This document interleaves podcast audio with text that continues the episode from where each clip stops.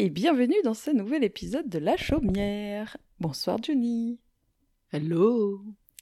Et nous avons, dès le début de cet épisode, une invitée surprise.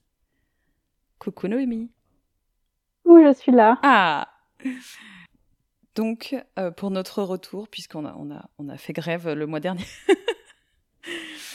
euh, on a décidé d'inviter euh, notre chère Mrs. Crobb, Tarot de la Fortune, pour, bah, pour nous accompagner tout l'épisode, voilà. Merci de te joindre à nous. Merci à vous pour l'invitation. Bon, il est 21h passé quand on enregistre ce soir. Est-ce que vous avez votre petite boisson avec vous? Qu'est-ce que vous buvez? Ah bah je vais laisser Noémie commencer, si jamais. Moi, j'ai ma gourde de thé, les trois coupes, comme à peu près tout le temps, à chaque heure de la journée et de la soirée. Et ce soir, c'est le Rooibos, un air d'été, orange pamplemousse, fleur de bleuet, petite mangue, parfait. Parfait, parfait. Très estival du coup, je trouve. Et eh oui. Pour fêter le retour du soleil. J'en avais pris une grande pochette exprès et j'en ai toujours et c'est merveilleux. Fabiola, que buvez-vous? Euh, La même chose. Euh, moi, je bois un. Non, non, je bois un thé noir. Tout euh, simple. Parce que je voulais pas prendre de café non plus. mais je voulais quand même rester éveillée aujourd'hui. Donc j'ai pris un thé noir qui date, bah, je pense qu'on en a parlé l'année dernière, c'est mon mari qui m'a ramené ça de Turquie, ah, ouais. Tu sais que tu m'en avais donné et, que j'économise ce pot parce qu'il est ah incroyable. bah, je peux t'en redonner un peu parce qu'il m'en reste encore un kilo. Quoi. Ah oui Donc j'ai un énorme, bah, j'ai un gros bocal encore plein parce que bah, du coup je bois pas, enfin je bois du thé noir genre le matin, mais du coup ça me fait une petite tasse, quoi. Enfin ça me fait une tasse. Et du coup, j'avoue, bah, je, je, puis en plus, bah, du coup, avec les trois coupes, c'est vrai que j'essaye de varier eh un peu le matin. On a, on a des thés noirs aussi, donc comme je les teste, du coup, voilà. Et, et du coup, c'est vrai que je l'ai bien économisé et il m'en reste encore, quoi. Donc, je, ah, je pas bien, il, a pas de souci. Bien corsé comme j'aime. Ouais, grave, non, il est bon. Hein. J'en profite pour bah, faire une annonce, du coup, comme ça, tout le monde sera au courant et ce sera fait. Mais du coup, on a décidé avec mes sœurs d'arrêter les trois coupes. c'est une décision qu'on a prise toutes les trois ensemble parce que, premièrement, on va pas se cacher, puis je pense qu'on n'est clairement pas les seuls, mais 2023 pour les petites entreprises, c'est très compliqué. je pense qu'il y a plein de facteurs qui font que, mais du coup, on a beaucoup de mal à survivre. et on veut pas s'endetter pour en fait une aventure qu'on a décidé de mener pour être ensemble c'était pas le but. Nous, on a décidé de faire ça pour avoir un peu de fun, proposer des produits qu'on aime et être ensemble. le but, c'était pas de s'endetter pour une entreprise. donc voilà. et aussi parce que, eh bien, chacune, on est très occupée cette année et qu'on a des projets très différents et qu'on n'a pas forcément l'investissement nécessaire que demanderait du coup une entreprise pour marcher plein pot à 100% donc on préfère arrêter tout simplement avant que ça se casse la figure et que, ce soit un peu catastrophique. Donc voilà. Du coup, si vous voulez commander thés Les Trois Coupes, vous avez jusqu'à fin juin, puisque, après juin, il n'y en aura plus et ça n'existera plus. Donc voilà. Et qu'est-ce qu'on va boire? Bah, faites des stocks. heureusement que j'ai des stocks pleins mes placards parce que sinon, Ouais, t'as tout dévalisé. Ouais, mais après, voilà, on est un peu tristoun parce que bah, c'est vrai que on avait quand même euh, bah, kiffé cette aventure et, euh, et c'est vrai qu'on a les produits qu'on proposait, on les aimait de fou. Euh, mais c'est la décision la plus raisonnable en l'état actuel des choses. Je pense qu'on n'est clairement pas les seuls à se poser la question cette année et à prendre des décisions. Donc voilà, c'est malheureux, mais en même temps c'est compréhensible. On a un contexte social qui est très tendu pour tout le monde, un contexte économique qui est déplorable malheureusement en France, et, du coup, voilà, c'est la meilleure solution. le but c'est aussi d'être safe financièrement et, et de pas faire n'importe quoi. Donc c'est la solution la plus raisonnable pour tout le monde. Voilà. Bien. Et qui sait? Dans quelques années, peut-être que vous reviendrez euh, avec de nouvelles idées. Euh. Ouais, ouais, ouais. Non, mais c'est même pas dans quelques années. Je pense qu'à l'année prochaine ou dans deux ans, on se refait un truc toutes les trois. On kiffe trop travailler ensemble. Euh, ça nous a vachement rapprochés. Il faut savoir que moi, je suis à 500 km de mes deux sœurs. du coup, c'était aussi un moyen de se parler régulièrement, de faire quelque chose mmh. ensemble, d'avoir un projet commun. Et, et, on a trop kiffé cette aventure ensemble. Ça nous a grave rapprochés, ça a grave resserré nos liens. Et, et on a trop envie de retenter un truc ensemble, voilà, prochainement, quoi. Donc, donc c'est cool. on veut juste bien mûrir un projet, prendre le temps. Éléonore notamment va reprendre ses études, donc c'est trop cool. Je suis trop fière d'elle. Et, elle va se faire kiffer avec un nouveau truc. Et, quand on aura tout et toutes là fait ce qu'on avait à faire, on va se pencher sur un projet bien béton qu'on va sécuriser. Puis on reviendra avec un truc, c'est sûr. Mais du coup, n'hésitez pas à aller faire du stock sur ce reste. Moi, je vous recommande la ben, tisane des montagnes que j'ai découvert, euh, qui est un, gros coup de cœur.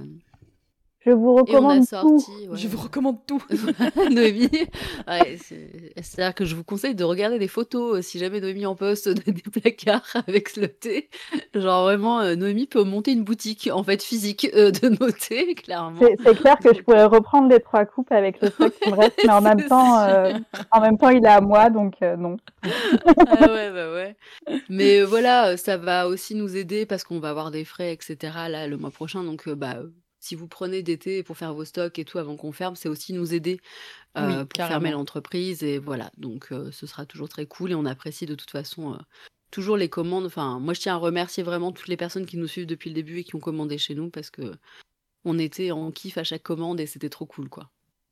Et puis surtout, c'était vraiment chouette parce que les sélections que vous aviez, c'était vraiment des trucs originaux mmh. qu'on voit pas forcément ailleurs. Et en plus, il y avait plein de choix pour les tisanes, les thés verts, les thés noirs, les rooibos, enfin, il y en avait vraiment pour tous les goûts et ça, c'était vraiment super chouette. Donc voilà, pour la petite news, pas cool, mais euh, pas de regret. Voilà. Très bien. C'est surtout ça. Et vous, Alexandra, qu'est-ce que vous buvâtes eh ben, moi, du coup, euh, cette dernière année, j'avais deux chouchous en marque de thé, hein, les trois coupes, et euh, mes autres chouchous, c'est euh, les potions de Merlin, qui composent des thés en Bretagne, tout autour de, folklore, de légendes, chaque thé accompagné de sa petite histoire écrite par Sandrine. Les mélanges sont composés par leurs soins. Et bon, bah forcément, il y a beaucoup de thé avec de la cannelle, donc j'ai pas pu tester toute leur, euh, toute leur gamme, mais euh, ceux que la je teste... La némésis euh, d'Alexandra. Ah, grave. j'ai mes trois j'ai mes trois chouchous chez eux dont une en fait qui n'est que pour mes enfants qui est la tisane des corrigans qui est une tisane de fruits rouges qu'ils adorent qu'ils boivent à toute heure et et là, moi, ce soir, je bois, euh, je crois que ça s'appelle exactement Promenade sur les sentiers de Bretagne. C'est un thé noir de Ceylan avec euh, des morceaux de pommes et du caramel au beurre salé. Voilà, c'est une mmh. petite gourmandise dans ma tasse. tu m'étonnes. Et mon autre gros chouchou de chez eux, c'est le, le Rêve d'Écosse, qui est un Earl Grey qu'ils ont amélioré avec de la bruyère et du chardon. Trop bien. Et euh, ouais, lui, c'est c'est vraiment un gros gros coup de cœur. Mais euh, voilà, là j'avais envie de sucre, euh, donc petite petite crêpe au caramel au beurre salé dans ma tasse. ça, c'est trop bien quand t'as un thé qui fait à la fois dessert, c'est génial, deux en un. Grave. Voilà pour les, la petite pause boisson chaude de la soirée. Tout à fait. On va commencer par notre habituelle euh, petite review de, livres. On a un livre chacune. Peut-être Fabi, t'as deux livres, non? Euh, bah moi j'en ai deux ouais parce que bah en fait j'avais fait l'annonce sur Instagram euh, et en fait on a on a dit qu'on n'enregistrerait pas tout compte fait le mois dernier. Oui. Du coup j'ai repris mes deux livres parce que je trouve que c'est assez cool de les présenter ceux-là et que ça fait des bonnes ressources sur la magie pour les gens. Donc du coup voilà j'ai deux livres. Un très universitaire, mais important, et l'autre, une porte d'accès un peu plus facile, on va dire, euh, pour les origines de la magie. Donc euh, voilà. Eh ben vas-y, on t'écoute, allez, commence. Eh ben c'est parti. Alors, euh, mes deux livres viennent des éditions Les Belles Lettres, parce que je pense que vous l'avez compris, c'est une de mes maisons d'édition préférées en matière de recherche euh, et d'histoire. Euh, on le dit jamais assez, mais les recherches universitaires, historiques, peu importe, mais les recherches vraiment universitaires sont très très importantes dans la spiritualité parce qu'elles permettent de replacer des contextes, de retrouver des origines, euh, et, euh, de, se remettre un petit peu euh, sur la réalité du terrain. et donc, j'ai choisi deux livres qui traitent de la magie. donc, le premier, c'est un livre, comme je le disais, universitaire qui s'appelle La magie dans l'Antiquité gréco-romaine par Fritz Graff. et du coup, c'est un livre. Alors, le livre est un peu cher. Il coûte 35 euros. Il faut savoir que les éditions Les Belles Lettres ont quand même très peu, on va dire, de, livres entrée de gamme parce que bah, ce sont des recherches et que du coup, effectivement, il faut bien payer les auteurs, etc.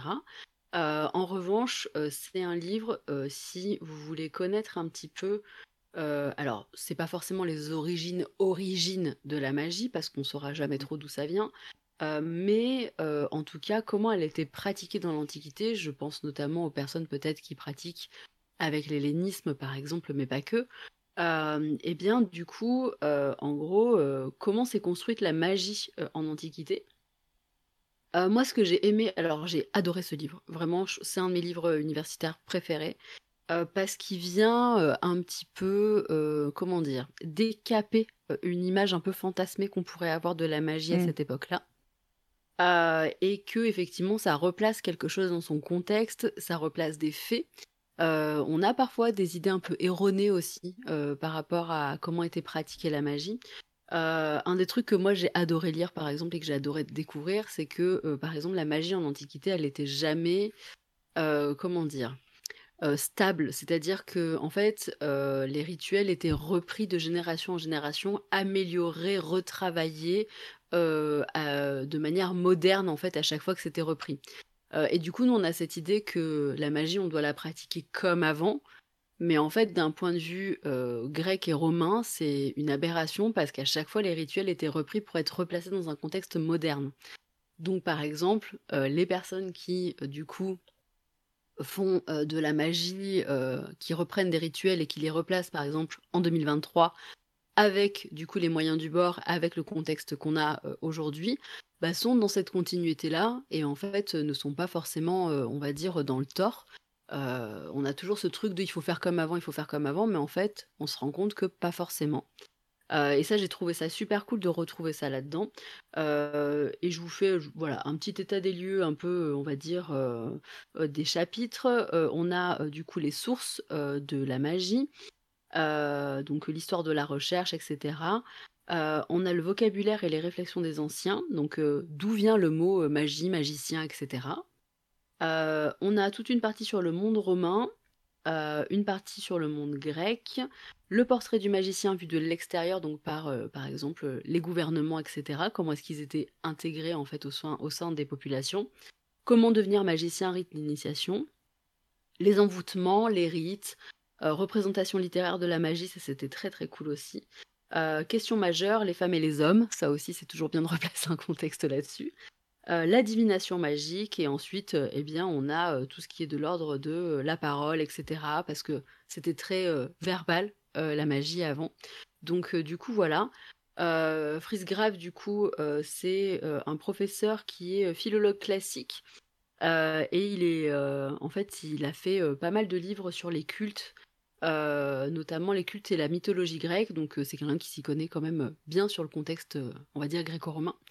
Donc voilà, c'est un livre qui est très facile à lire, parce que on dit tout le temps les, recherches universitaires, mais pour le coup, c'est pas un livre difficile, il n'y a pas un vocabulaire incroyablement compliqué. c'est un livre qui est très très facile à lire, qui est très facile à comprendre, qui est très passionnant. Euh, et si vous faites de la magie et que vous vous, y vous, vous intéressez pardon, à ce sujet, je trouve que c'est très, enfin, c'est un livre qui est important euh, d'avoir parce que euh, ça vous permet de connecter des choses que mmh. vous faites actuellement et d'avoir un, un peu l'origine de tout ça, quoi.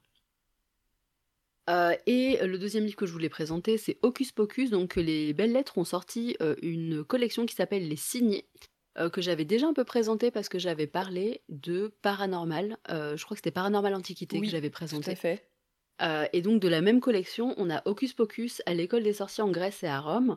Même principe que du coup pour Paranormal Antiquité, on part d'un texte sur du coup la Grèce antique. ça peut être n'importe quoi. On a là les papyrus magiques. On va avoir qu'est-ce que je pourrais vous hop bah, évidemment je trouve pas on a du Ovid, on a euh, Diodore de Sicile, on a plein d'auteurs en fait antiques euh, qui ont écrit sur la magie. Et du coup, à chaque fois, on a une, comme un extrait de texte et une remise dans le contexte de ce texte, donc une explication de texte. c'est un livre qui coûte pas très cher pour le coup. Ça, c'est une, une collection qui est à 13,50€, donc c'est hyper abordable. c'est une collection que je recommande vachement quand vous voulez entrer dans un sujet. Parce que plutôt que de vous farcir tous les livres du coup qui sont cités, vous avez les textes et les passages importants sur une thématique donnée. Et du coup, vous avez juste une compilation de textes en fait sur votre thématique. Vous n'avez pas besoin de vous farcir tous les classiques euh, et de trouver juste bah, euh, la partie du texte qui vous intéresse. Euh, et ça permet de rentrer un petit peu dans, par, par, le biais de la fiction en fait dans les sujets. ce qui est toujours une bonne chose, on en avait déjà parlé, mais mmh. si c'est quelque chose qui vous est plus facile et vous est un peu plus un peu moins fastidieux, il n'y a aucune honte ou raison de voilà de, de, rabaisser ça. passer par la fiction, c'est hyper bien. Ça permet de, bah, de se passionner aussi pour quelque chose, de pourquoi pas après avoir envie de faire des recherches un peu plus poussées sur le sujet aussi. Donc voilà, il n'y a pas de. Enfin, pour moi, il n'y a pas de mauvaise recherche dans tous les cas. Et si ça doit passer par la fiction, c'est très bien aussi. Donc, euh, donc voilà, euh, pareil, du coup, ça traite de la magie, de comment était euh, vue, vécue la magie en Antiquité, à part le biais des textes, du coup. Voilà. Trop bien. Le premier trop, trop intéressant. Ouais, le premier que tu as cité là me donne vachement envie. Franchement, c'est un de mes préférés. C'est un de mes vraiment, c'est un de mes livres universitaires préférés et je vous, je vous garantis, il est très très facile à lire. C'est vraiment comme si quelqu'un vulgarisait le sujet. je sais qu'il y a des textes universitaires qui sont hyper fastidieux et on s'en est farci euh, quelques-uns quand euh, on était sur le Patreon euh, que j'avais avant où vraiment on avait du mal et on devait relire plusieurs fois la même phrase. Là, je, garantis, c'est une lecture qui... Mmh. c'est une lecture qui se fait vraiment très facilement. Moi, j'ai été passionnée par cette lecture. Trop bien. Ces deux-là, je les note parce que vraiment, les deux, ils ont l'air intéressants leur manière. Ouais, mais vraiment, la collection dessinée, c'est pareil. Moi, c'est une de mes préférées. Il y a plein de thématiques différentes et je vous conseille vraiment d'aller y faire un tour parce qu'en plus ils sont pas très chers. Et en général, euh, je sais pas, ça tourne autour d'une deux centaine, trois centaines de pages. Donc euh, voilà, il y, a du contenu quand même, quoi. Eh bien, très bien, merci beaucoup. Noémie, est-ce que tu veux prendre la suite? Moi, je vais présenter euh, c'est un essai sur euh, l'altération des mondes de Philippe Cadic, qui a été écrit par David Lapoujade aux éditions de Minuit. Euh, c'est un essai qui fait 150 euh, pages, donc c'est vraiment pas très épais. Et ça reprend en fait toute l'œuvre de Philippe Cadic de façon à analyser de, de, quelle manière en fait il renverse euh, la réalité. Et donc, on a plusieurs chapitres. On a un chapitre sur, euh, sur les, le plurivers, donc les, les, univers multiples. On a un article sur la façon dont il a d'aller dans le passé, dans le futur, de mélanger parfois les deux. Mmh. Euh, la, la, façon dont il effondre les mondes de la réalité pour aller dans la science-fiction tout ce qui est de l'ordre du, délire et de la folie, des hallucinations et de est-ce que ça en est vraiment et qu'est-ce qui est de la folie, qu'est-ce qui est de la réalité. On a aussi un chapitre sur tout ce qui est vraiment euh, fantastique, SF. On a beaucoup de choses sur euh, aussi qui contrôle la réalité. Euh, on a des mondes artificiels, on a aussi tout ce qui est de l'intelligence artificielle et de la robotique. On a aussi tout ce qui est de l'ordre de la paranoïa qui revient beaucoup dans, mmh. dans les livres de Philippe Cadic et tout ce qui est vivant et mort et à quel point parfois on ne sait pas trop lequel est lequel. Et du coup, c'est super intéressant en fait, euh, soit pour les personnes qui connaissent pas du tout les livres de Philippe Cadic et qui veulent savoir de quoi ça parle. Euh, bon, ça peut spoiler un petit peu, mais du coup, ça aide un petit peu à savoir de quoi ça parle et euh, quels livres peuvent le plus intéresser. Par exemple, qu'il a écrit vraiment énormément de livres. Ouais, il est très très prolifique. Enfin, ouais, non, mais moi, même moi qui suis vraiment fan de son boulot, j'ai même pas lu la moitié de ses bouquins. Moi, je ne sais pas qui est cette personne. Donc, euh. en fait, ah oui, bah ouais, Noémie, du coup, s'il y a des gens qui connaissent pas. C'est un des maîtres de, de la science-fiction. Mmh. Euh, il a écrit énormément de livres et qui a été beaucoup adapté au cinéma, par exemple. Euh, c'est lui qui a écrit euh, pour euh, Minority Report. Ah oui, d'accord. Mm, mm. Ah, ça y est, je retrouve plus les noms des films. Il a un peu posé les bases de notre science-fiction moderne au cinéma et, et, en termes de littérature. Celui qui a fait Blade Runner aussi. Voilà. Pour citer un des plus connus. Substance Mort aussi. je crois que ça s'appelle Scanner Darkly au cinéma. il, il y a eu aussi plein de séries et il y a énormément d'auteurs de science-fiction modernes qui se sont basés sur ses travaux et même plein de, de jeux, de films, de séries qui sont basés sur des concepts qu'il a, qu'il a amenés. Et euh, autant son écriture est pas euh, fantastique, enfin c'est pas génial, c'est pas euh, transcendant. Il écrivait beaucoup, c'est un peu si tu veux comme Stephen King. C'était une machine à mmh. produire et du coup ce qui est intéressant chez lui c'est surtout ses histoires les scénarios et euh, le plot twist en fait. Parce que même parfois ces mondes n'ont pas grand chose de passionnant et tout d'un coup il va il va te retourner le cerveau. Et c'est ça que j'adore chez lui vraiment. Et du coup ce qui est bien avec ce bouquin c'est que ça résume ça résume en fait tous les principes qu'il a amenés dans la science-fiction euh, et qui sont les plus majeurs chez lui. Et euh, et ça montre aussi à quel point sa réalité à lui et sa façon de vivre le monde ça s'est introduit dans ses bouquins Ok. Ouais, c'est ce que tu disais, il n'a pas une écriture incroyable, c'est-à-dire quelque chose qui se lit assez facilement, un peu comme un roman de gare. Ça se lit super vite en général. Ouais, c'est ça, mais il a une capacité à construire des mondes et à construire des, des univers qui est quand même incroyable. Il a une, enfin, pour moi, il est hyper, euh, euh, comment dire, prolifique au niveau de l'imagination et au niveau de la construction euh, des mondes. et, et de, effectivement, comment, en fait, au bout d'un moment, euh, ça devient presque liminal où tu sais plus trop où t'es, où tu comprends il plus. Il joue complètement avec ça en fait. La, frontière entre le, réel et ce qu'on considère comme pas réel. Et, euh, et, la façon dont on n'est jamais sûr en fait d'être dans le réel, c'est un peu comme Matrix. C'est ça, non mais ouais, ouais, carrément. Et en fait, moi, moi, qui ai lu beaucoup sur sa vie, des biographies sur lui et son exégèse qu'il a écrit lui-même, en fait, la plupart de ses romans sont basés sur de, du, biographique, parce que en fait, ce qu'il raconte dans ses bouquins, c'est ce qui se passe dans sa tête. Et, euh, et c'est assez incroyable, du coup. Ok, bon, il y a moyen que ce soit. Et du coup, pour pas se taper tous ces bouquins, ça peut être bien pour voir en fait euh, juste la richesse de son univers. Ah oui, oui carrément. Et puis c'est toujours intéressant d'avoir un, comment dire, un aperçu d'un auteur, parce que du coup, on en sait très peu sur eux en général.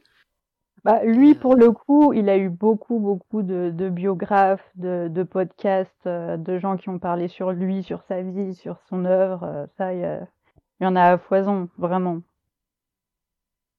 Ok, c'est marrant, je suis complètement passé à côté de cet auteur parce qu'il a l'air d'être vraiment. Euh, bah, je pense que si t'es pas vraiment le nez dans la science-fiction, tu passes à côté assez facilement. Mm. Mais je suis sûre qu'il y a plein de choses que tu as dû voir au cinéma ou même dans des séries peut-être qui sont. Bah, c'est vrai qu'en fait, en, matière de science-fiction, on cite plus régulièrement Isaac Asimov, par exemple. Euh, et... Mais en fait, c'est les deux papas de la science-fiction moderne, tous les deux. Carrément, mais je pense qu'ils sont un peu côte à côte euh, en termes de réputation. Euh. Moi, j'avoue, tu me demandes de choisir entre les deux, je suis pas capable, hein, clairement. j'ai pas assez, j'ai pas, j'ai pas, j'ai pas assez lu Asimov pour dire, mais. Mais vraiment, ouais, Philippe Cadic, c'est une, une, figure qui me passionne depuis des années. J'ai collectionné euh, autant ses bouquins que des bouquins sur lui. Et je trouve que ça, c'est un bon condensé. Euh, c'est pour ça que je trouve ça euh, chouette de le présenter. Pour les personnes qui connaissent pas, c'est un, bon condensé de son œuvre et de ce qu'il apporte dans la science-fiction. Oh, mais c'est cool, je trouve que ça doit être une porte d'entrée une porte d'entrée euh, sympa si on ne sait pas par oui, y a l'air d'avoir vraiment pas c'est vraiment pas dense.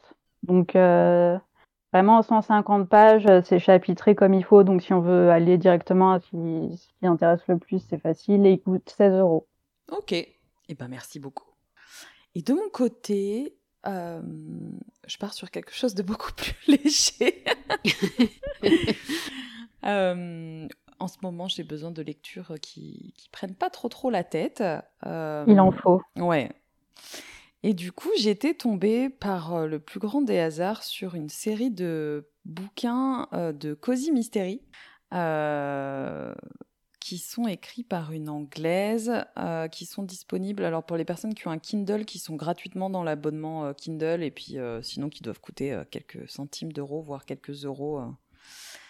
Donc les trois premiers tomes ont été traduits en français pour les gens qui ne lisent pas l'anglais. moi j'ai lu les trois premiers en français et du coup je crois qu'il y a 14 tomes en tout, donc je, vais switcher sur l'anglais parce que c'est vraiment de la lecture euh, hyper facile. Mmh. Euh, et donc c'est du Cozy Mystery euh, version. Alors la, série s'appelle Le Club des Vampires Tricoteurs. J'aime trop. Euh, c'est une série de cosy mystery qui mêle bah, le, polar euh, à l'anglaise, euh, gentillet, qui est le cosy mystery, avec un petit peu de fantastique, avec de la sorcellerie et des vampires. Donc tout ce que j'aime. le premier tome s'appelle Croc et accro. Et donc c'est l'histoire d'une jeune, d'une jeune euh, femme qui revient euh, vivre en, Angleterre, enfin qui revient euh, pour voir sa grand-mère en fait en Angleterre, qui découvre que sa grand-mère est décédée et qu'elle lui a légué sa boutique de tricot. Voilà. Donc cette demoiselle qui revient de, fouilles archéologiques, ses parents sont archéologues, donc en fait elle les suivait sur les traces de leurs fouilles. Elle a fait ça toute sa vie. Et en fait, chez sa grand-mère, c'était un petit peu le seul foyer fixe qu'elle a connu toute sa vie. Et donc découvrir que sa grand-mère est morte et qu'elle lui a légué son, salon de thé, euh, ça la met un petit peu dans l'embarras, mais en même temps, elle n'a pas envie de s'en, de s'en séparer, ce qui est logique. Et puis, euh, donc, elle découvre que sa grand-mère euh, a été en fait assassinée et que c'est un vampire. Euh, et, donc, euh, on apprend au fur et à mesure de l'histoire que euh, sa grand-mère était une sorcière, qu'elle-même a des dons de sorcière et que elle doit apprendre un petit peu à gérer tout ça, c'est-à-dire bah, résoudre le pourquoi du comment sa grand-mère a été tuée, comment gérer ses pouvoirs, et puis bah est-ce qu'on peut faire confiance aux vampires? Est-ce que les vampires sont gentils? Et puis les vampires qui viennent euh, finalement faire le club de tricot tous les soirs dès que la boutique est fermée. Euh.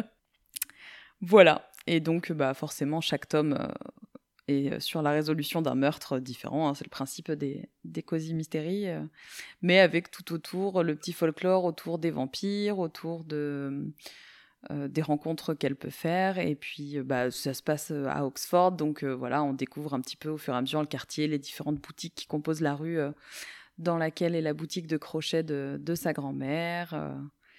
Et c'est une petite lecture gentillette qui mêle, qui mêle pas mal de choses que j'aime bien. Donc voilà, ça se lit facilement et, et ça me semble Est-ce que si jamais, Alex, tu peux expliquer ce que c'est que le genre Cozy Mystery pour ceux qui savent pas? Euh, les Cozy Mystery, c'est des polars euh, version, euh, version soft. voilà, c'est souvent des choses qui se passent en Angleterre parce que je pense que c'est un, un, concept qui a été qui a été créé par là-bas, mais j'en ai lu aux États-Unis aussi, mais il y a moins cette ce petit charme désuet, c'est souvent dans les petits villages des Cotswolds ou autour d'Oxford. ça mêle souvent donc de la recherche de enfin, de la résolution de, crimes euh, euh, et, l'art de prendre le thé à l'anglaise. Il y a souvent, voilà, on se réunit autour d'une tasse de thé. Il y a souvent des mamies qui se mêlent des petites histoires, qui ont envie de jouer. aux détectives et il n'y a jamais de détails qui peuvent trigger, contrairement à des polars qui peuvent parfois être un peu trash. On n'a jamais trop de détails sur le meurtre en lui-même. C'est léger. Oui, voilà. C'est du meurtre, mais c'est léger, ça va. Voilà, c'est ça. et, souvent, les personnes euh, dont on suit euh, le meurtre pour qu'il soit résolu, c'est pas des personnages auxquels on, est attaché. Il n'y a pas forcément de. On a très peu de détails oui, sur voilà. au final, effectivement. Donc voilà, c'était euh, la série des, des vampires tricoteurs. Et le premier tome, c'est Croc et Accro. Et en fait, je crois que j'étais tombée dessus parce que le premier euh, sur lequel j'étais tombée euh, était pas le premier tome, c'était en, anglais et ça faisait un truc genre euh, chaudron et, ah il y avait une rime en anglais qui était très drôle voilà sur le fait de, tricoter avec des chaudrons.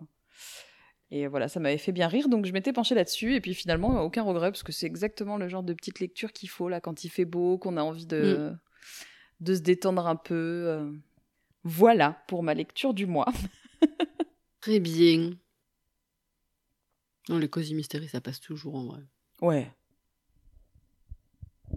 Puis en général, c'est des livres qui sont courts, ils font à peu près 200 pages. Ouais, c'est ça. pas des pavasses.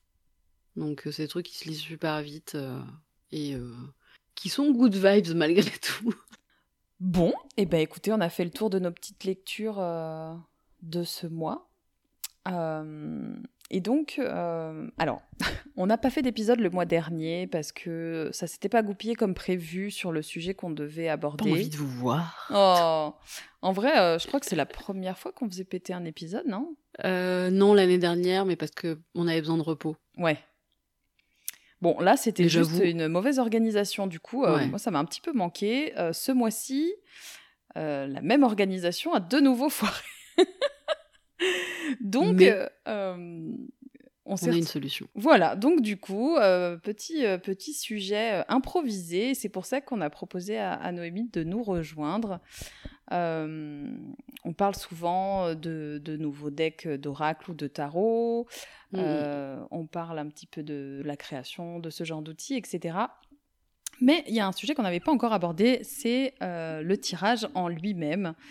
Et euh, pour en avoir discuté avec pas mal de personnes ces dernières semaines, euh, on me demandait euh, comment, on, comment on tire les cartes. Est-ce qu'on s'occupe du, tirage qui est dans le livret? Est-ce qu'il y a des choses...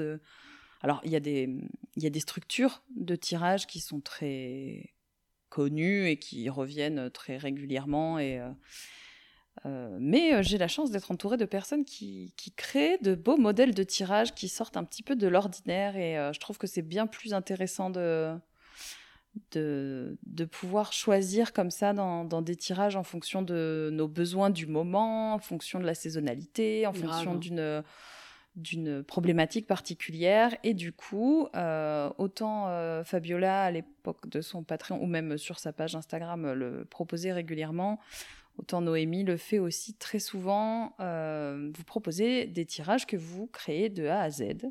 Donc mm. euh, voilà, je voulais qu'on parle un petit peu de, de ça. comment on crée un tirage? Qu'est-ce qui vous inspire? Est-ce que vous les testez? Comment vous vous, organisez pour, euh, pour que ce soit cohérent? Est-ce que voilà, est-ce que vous les testez plein de fois avant de les proposer pour être sûr que les formulations elles vous conviennent? À vous les studios. Ah ouais, ça, ça va être dur de répondre à ça. en vrai, en vrai c'est intéressant parce que euh, je me rappelle que quand j'ai commencé à tirer les cartes, euh, j'étais là avec ces modèles de tirage classiques et euh, je trouvais ça pas fascinant. Enfin, le truc passé, présent, futur, déjà, ça me parlait pas trop. Ouais. Ah ouais, pareil. Et autant, bon, le tirage en croix, je comprends l'utilité, clairement. Parce que surtout que la plupart des modèles de tirage se basent globalement sur la même structure, mais euh, je sais pas. En fait, super tôt dans ma pratique, j'avais été voir euh, sur Google parce que je n'étais pas encore sur les réseaux, j'étais pas encore dans la communauté tarot et tout, et du coup j'étais tombée sur les trucs sur Pinterest, sur Tumblr et tout. Et en fait, j'ai vu à quel point on pouvait être créative avec les tirages et euh, j'en ai, vu pas mal de, super inspirants. J'avais commencé à faire plein, plein de fiches. Euh, je recopiais les tirages sur papier et tout. Et euh, je me suis dit, ah mais ouais, mais en fait, c'est pas con de faire comme ça et de créer ses propres modèles de tirage. Mmh. Parce que du coup, quand tu poses tes propres questions, tout d'un coup, ça a vachement plus de sens que quand tu poses les questions, soit qui sont pas formulées comme tu aimerais, soit qui posent des questions qui t'intéressent pas forcément sur le moment, ou qui sont sur des problématiques euh, qui ne concernent pas, etc. Et du coup, plus t'en plus en vois, plus t'en absorbes comme ça, et plus tu comprends euh, la systématique et ce qui peut être intéressant de poser comme question. Et euh, j'avoue que c'est venu assez tôt en fait dans ma pratique de rechercher autre chose que les modèles classiques et de vraiment avoir une structure pour pas, je sais pas, poser une question vague et puis tirer plein de cartes ou juste une carte et voir ce qui en sort parce que je trouve que la structure du tirage, en fait, ça aide énormément à mieux cibler les réponses euh, que avoir euh, juste euh, des cartes et, euh, et, roule ma poule, quoi. en plus, des fois, tu peux avoir des, des questions qui vont cibler plutôt des avantages ou des inconvénients et ça aide vraiment plus à faire le tour de la question que d'avoir juste une carte et puis, tu dois mmh. savoir si elle est positive ou négative mmh. ou ce genre de choses, quoi. Ouais, parce que tu sais comment toi, tu as orienté la question. Du coup, selon comment sort la carte. Moi, j'avoue que c'est Ouais, et puis surtout si tu si pas si pas juste envie de voir les bons côtés ou si tu as du mal à mmh. interpréter les cartes, c'est important d'avoir des une bonne structure qui voit vraiment tous les côtés de la question, même les trucs pas forcément agréables. Ouais, grave. Mais j'avoue que moi, c'est comme toi, euh, c'est un exercice qui est arrivé très tôt dans ma pratique. Et en fait, c'est marrant qu'on en parle du coup aujourd'hui parce que j'avoue que je me suis jamais posé la question de genre pourquoi j'ai commencé à le faire et, et d'où ça vient. Euh, mais je sais que j'ai commencé à le faire euh, en lien avec les divinités. Euh, comme quoi, Directement? Ouais, ouais. Ah mais ah ouais, ouais, parce que mes mes tout premiers modèles de tirage étaient directs. j'avais créé des modèles de tirage, pour mes consultations et en fait, mes premières consultations, c'était en mode, ils avaient des noms de divinités et je partais de l'histoire de la divinité pour, ben, je faisais du comme je faisais sur le Patreon, en fait, du shadow à partir de la mythologie super poussé dès le début, en fait. Ouais, mais tu vois, mmh. je. Mais parce que, en fait, c'est. Mais après, j'ai eu un. Enfin, ce que je veux dire, c'est que euh, la mythologie, c'est facile de la transposer euh, avec le tarot et avec. Euh, c'est pas un exercice qui est difficile à faire en vrai. C'est des, enfin, des archétypes, c'est plus compliqué que ça, mais ça reste quand même des archétypes. Il y a une histoire qui est bien définie. Quand on connaît bien la divinité, quand on connaît son histoire, en fait, c'est facile de tirer les fils pour créer un tirage autour. Mmh. Ça peut être, mais c'est pas forcément que les divinités, ça pourrait être des. Ouais, mais je pensais justement au modèle de tirage que fait Enix Tarot Solène. Oui, tout à fait. Sur des, sur des films. Par exemple, où c'est, où c'est du coup plus facile de connaître l'histoire, les personnages et de savoir en fait la leçon du film et du coup bah, c'est la même euh, mécanique en fait mmh. du coup. C'est exactement la même mécanique. Et j'avoue euh, personnellement euh, et je crois que je l'ai déjà dit mais je, je, je le disais souvent mais pour moi créer des tirages et créer des modèles de tirage c'était genre l'exercice que je préférais dans mon travail de cartomancienne euh, clairement, j'aurais pu passer ma vie à écrire des livrets de modèles de tirage. Je trouve ça tel, mais vraiment, ça. Ouais, mais je, comprends parce que moi, c'est un, genre de, fontaine qui se tarit jamais. Tu ouais, ça. peux trouver de l'inspiration partout, quoi. C'est ça. Et c'est tellement. Et des fois, tu trouves des trucs, tu te fais auto-kiffer, tu sais, tu trouves des liens et t'es en mode putain, mais ça, c'est tellement cool, tu vois? Et, et du coup, il y a vraiment eu des. Enfin, j'ai vraiment eu, genre, des. Comment dire Des des joies créatives, euh, notamment quand j'avais fait Ex Nihilo, euh, du coup, sur. Euh, oui, c'était trop bien.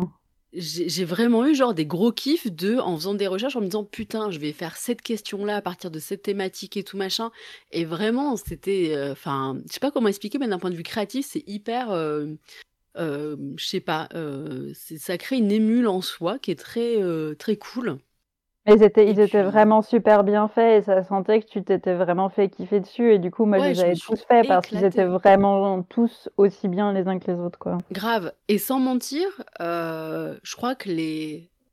Enfin, je crois que c'était les cinq ou six premiers ça m'a pris une journée pour les écrire. Enfin, j'avais euh, six, euh, six, modèles de tirage dans la journée. Euh, et ça, c'est pareil, c'est un truc, je pense qu'il faut aussi dédramatiser et un petit peu remettre, on va dire, dans le contexte. Ça n'est pas compliqué de créer un modèle de tirage et ça n'est pas long. Et, et en fait, si vous avez une thématique en tête et que vous savez en fait ce que vous voulez tirer de cette thématique, eh ben, les questions, elles vont venir super facilement, en fait. Le, truc, c'est de pas partir à l'envers, en fait, quand on crée un modèle de tirage. Euh, c'est de savoir, en fait, pourquoi on crée ce modèle et dans quel but et quelles informations on voudrait en tirer. Euh, je pense que c'est le plus facile au début pour commencer. Et après, euh, quand on a la mécanique de le faire régulièrement, on peut prendre n'importe quel sujet. Enfin, je, je, pense que c'est pour ça que c'est plus simple en fait. Enfin, je pense. Hein, que c'est plus simple de partir euh, d'une thématique concrète qui concerne mmh. sur le moment, par exemple, plutôt que de forcément chercher à s'inspirer. Euh, ouais. Oui, parce que ça peut créer un blocage et une frustration. Parce que surtout, en fait, c'est le genre de choses où si ça te prend déjà la tête, tu as déjà découpé la question en plein de morceaux dans ta tête. Donc, en fait, même si on n'est pas habitué à, faire un modèle de tirage et même si on peut parfois avoir du mal à savoir comment structurer, etc. C'est le genre de questionnement où on s'est déjà pris la tête et où on a déjà les questions en tête parce qu'on veut déjà des réponses sur si, ça, ça et ça. Bah, c'est un peu comme quand tu tires les cartes et que tu connais un peu plus ou moins la réponse, tu vois ce que je veux dire? C'est juste pour avoir des confirmations de questionnement, en fait. Donc, euh, mais après, une fois qu'on a chopé la mécanique, en vrai, euh, vous pourrez faire un tirage sur des rideaux. Enfin, je veux dire, euh, non mais, enfin, concrètement. je suis complètement d'accord avec toi. Une fois, une, fois que tu es lancé dans le truc, tu peux faire un tirage sur n'importe quoi. Ah oui, Vraiment la mécanique, elle est acquise, en vrai, c'est hyper simple après de partir sur des thématiques, quoi. Après, c'est vrai que des fois, on peut avoir euh, des blocages, mais parce qu'on a peur de pas poser la bonne question. Mais euh, en vrai, même, ça peut être tout con, mais juste prendre un sujet et ne pas euh, chercher à faire, par exemple, un nombre défini de questions au début, mm. et vraiment dérouler la pelote et, et, noter vraiment toutes ces idées, même les trucs les plus cons. Et c'est pas grave, vraiment juste noter toutes les idées qui viennent et ensuite voir ce qui peut être le plus pertinent pour faire le tour de la question sans s'encombrer de, de, questions qui sont parfois redondantes ou qui sont pas forcément très pertinentes, mais vraiment faire le tour comme ça et ne pas se, ne pas se bah, limiter. je sais pas comment toi tu fais, mais moi par exemple, je prends mon carnet, j'ai la thématique et je note toutes les questions qui pourraient me venir en lien avec cette thématique. Ça, mais ça. vraiment absolument tout, jusqu'à ce que ça se tarisse. Et après, je reviens dessus et je me dis, OK, au niveau de la structure, qu'est-ce qui est pertinent? Donc je prends toutes les questions qui me semblent les plus pertinentes et les plus, euh, comment dire, euh, les, moins évidentes. Et après, je les restructure en fonction de leur ordre d'importance dans le tirage et de comment ça se déroule. En fait, c'est comme si on écrivait une histoire. Donc il faut mmh. qu'il y ait un début et qu'il y ait une fin et que la fin ne soit pas trop abrupte, que la question ne sorte pas de nulle part, qu'on reste pas sur un truc un peu vague et du coup, ouais, c'est. Bah, en fait, là où je me fais, là où je me fais le plus plaisir, c'est sur sur ma page Patreon, j'ai un niveau où je propose des gros modèles de tirage. Mmh et là, du coup, je me limite vraiment pas dans les questions. En général, c'est entre une dizaine de questions et une vingtaine de questions. Et le truc que je précise à chaque fois, c'est que évidemment, le but c'est pas de tout faire si ça parle pas, si toutes les questions parlent pas c'est de choisir les questions qui sont pertinentes pour soi. Mais moi, ça me permet vraiment de faire le tour du sujet mmh. pour que les personnes qui se posent vraiment un max de questions sur un thème puissent avoir tout ce qu'il faut comme, comme outil et comme euh, perspective pour savoir euh, quelle question peut être posée. Et, euh, et vraiment pas juste rester sur. Ouais, voilà. C'est ne pas rester sur un tirage où tu as l'impression que ça répond pas tout à fait ou que tu aurais pu plus creuser. Et du coup, je précise évidemment toujours que c'est pas forcément un modèle de tirage à faire d'un coup. De toute façon, je fais jamais 20 questions d'un coup, c'est hors de question. C'est terriblement fatigant en plus. Et euh, moi, je les ai déjà fait pour moi, mais c'est le genre de choses où soit je fais pas toutes les questions, soit je le fais sur par exemple une semaine ou alors sur mmh. plusieurs jours, mais euh, je fais jamais, euh, je fais jamais des tirages aussi gros d'un coup. Mon maximum, c'est 10 questions pour vraiment des réponses rapides. Mais comme moi, j'aime bien creuser vraiment, euh, forcément, je vais pas les faire. Euh, ça. Parce que moi, j'écris souvent des pavés en plus euh, comme réponse. Donc, ah, pour en revenir à, la question d'Alexandra, est-ce que toi, tu testes tes tirages? Ouais, globalement, je les teste quand même pas tous. parce que comme j'ai l'habitude d'en faire, en fait, au bout d'un moment, je sais quand c'est quand c'est fonctionnel et quand ça l'est pas. Mmh donc, euh, mais en fait, comme sur ma page Patreon, il y a des fois où je, montre en fait des exemples de mes tirages à moi sur les modèles que je fais. J'essaye quand même euh, d'en faire euh, au moins la moitié. parfois, j'en fais pour moi que je montre pas forcément. Mais sinon, au début, non seulement je les faisais, mais en plus, je les faisais plusieurs fois pour voir si vraiment ça fonctionne dans plusieurs situations. Ou, dans plusieurs états d'esprit, etc. Euh, ça m'est déjà arrivé d'avoir à en refaire, du coup, parce que je trouvais que la question n'était pas très bien formulée. Mais quand on a l'habitude, je pense que c'est plus forcément un truc d'avoir à faire son propre tirage. Mais euh, ça se discute, j'imagine. Et bah, j'avoue que moi, ça dépend si la thématique, elle me touche directement ou pas. Si elle me touche directement, j'ai tendance à le faire pour me dire, ok, est-ce que j'ai toutes les infos, est-ce que c'est calé?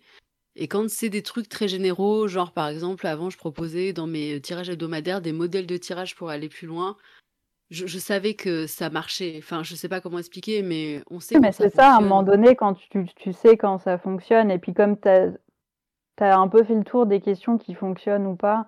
En général, mmh. tu les adaptes juste au tirage, mais souvent, c'est quand même globalement le même groupe de 30 questions qui revient euh, sous un angle différent, quoi.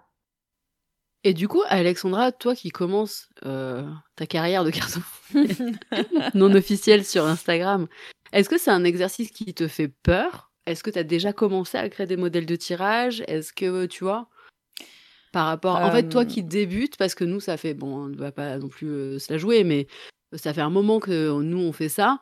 Toi qui commences et qui commence à rentrer dans le game et tout, est-ce que euh, c'est un exercice qui te. Enfin, euh, quel est ton rapport à cet exercice-là, en fait? Alors, je sais pas si tu te rappelles, mais pour un de mes projets secrets, mais c'est pour ça que j'en parle parce euh, que l'année dernière, je sais que donc avant de tirer les cartes à d'autres personnes, j'ai déjà créé des modèles de tirage dans une optique bien précise que j'ai testé, etc. Je trouve pas ça très intimidant, euh, mais à titre personnel, je préfère utiliser les tirages de quelqu'un d'autre parce que, alors en fait, c'est tout bêtement. Euh, parfois, on va se poser des questions qu'on saura pas, euh, on saura pas mettre exactement le doigt sur ce qu'on cherche nous-mêmes. Mmh. Et en fait, parfois, il y a des tirages qu'on va trouver qui sont faits par quelqu'un d'autre et c'est exactement euh, les réponses qu'on voudrait, euh, qu'on voudrait obtenir euh, par rapport à ces questions-là. Donc, moi, je sais que par exemple, les, tirages, les, tirages saisonniers de Noémie, je les aime ah énormément parce que ils ont exactement l'énergie que je recherche quand je fais des tirages pour les sabbats, etc. Donc, hmm. comme pour beaucoup de choses, en fait, comme je, je le dis tout le temps par rapport à ma boutique, je crée des choses dont moi j'ai besoin, mais j'ai aucun problème à aller acheter des choses qui sont faites par d'autres artisans euh, parce que je, considère que, surtout en pratique euh, ésotérique, on se complète les uns les autres, qu'on peut pas avoir la science infuse et que c'est pas un mal d'aller euh, chercher quelque chose dans les compétences ou dans les connaissances de quelqu'un d'autre. Donc du coup, c'est pas forcément quelque chose qui m'intéresse, mais parce que vous me donnez déjà suffisamment de grains à moudre, je pense. mais je trouve pas ça très intimidant. Je pense que tout le monde peut se motiver à faire ça quand il cherche euh, un tirage et qu'il n'a pas envie de se, de se baser sur les, les passés, présents, futurs, etc. Qu'il a des questions précises qu'il aimerait poser euh, à son deck. Et voilà, faut prendre un peu de temps, faut se poser, prendre un papier, un stylo et y réfléchir. C'est sûr que c'est pas forcément. Euh, quoique, je suppose que quand on a l'habitude, ça peut être hyper instinctif. En, vrai, de vrai, moi, souvent, quand j'ai eu des commandes de tirage, je proposais à la personne qu'on fasse quelque chose de personnalisé.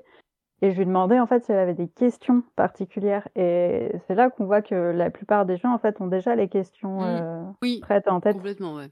Et euh, des fois, il faut peut-être un peu reformuler ou compléter, etc. Mais franchement, la plupart du temps, on a déjà les questions en tête.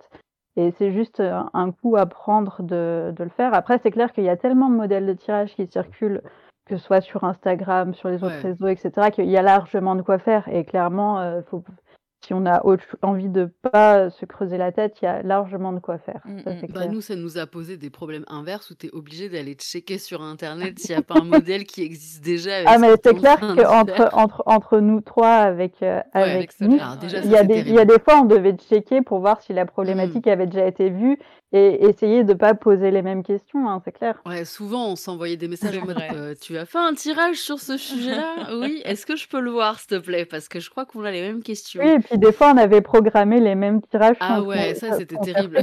Il y a eu une période terrible où vraiment, Solène, Noémie et moi, on, on faisait les mêmes thématiques. pas pour vous. Et, ouais, mais sauf. Alors, l'avantage qu'on a, c'est que toutes les trois, on va pas traiter les mêmes couches sur un sujet. Et du coup, euh, on va pas le traiter de la même manière. oui, il y avait quand même souvent des différences, même quand il y avait un gros tronc commun, c'était euh, ça, ça on n'a pas le même angle. Euh, du coup, on n'a pas le même angle d'attaque sur un sujet, donc ça va. Mais il y a eu des moments où vraiment, genre Noémie sortait un truc et je t'en mode, ok, bon bah il y a deux questions sur quatre, c'est les miennes, donc je ne vais pas sortir ce modèle de tirage. Des fois, heureusement qu'on se connaissait et qu'on savait qu'on n'était pas en train de se copier dessus. Ouais, ouais, de se plagier et tout, ouais, j'avoue. Après, il faut, il faut savoir que les modèles de tirage, globalement, comme je disais, ça sont souvent sur les mêmes questions qui sont formulées bah différemment. Donc, évidemment que sur un sujet donné, on va avoir globalement des mêmes tirages. À moins, de, à moins d'aller pousser vraiment dans des spécificités, mais euh, c'est quelque chose qui arrive. Quoi.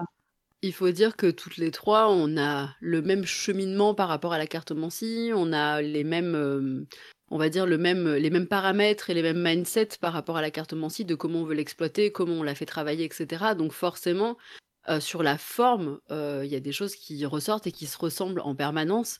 Euh, c'est la façon dont on va prendre le sujet en fait qui va différer, mais c'est arrivé effectivement plusieurs fois que genre on s'en mode bon ben je vais l'annuler parce que il y aura une redite, donc ça sert à rien.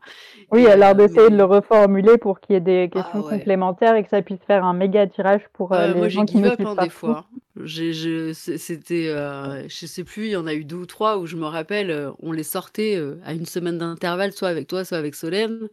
Et j'étais en mode, vas-y, flemme, c'est clair que c'était vraiment la synchronisation des mondes sans le, sans rechercher, quoi.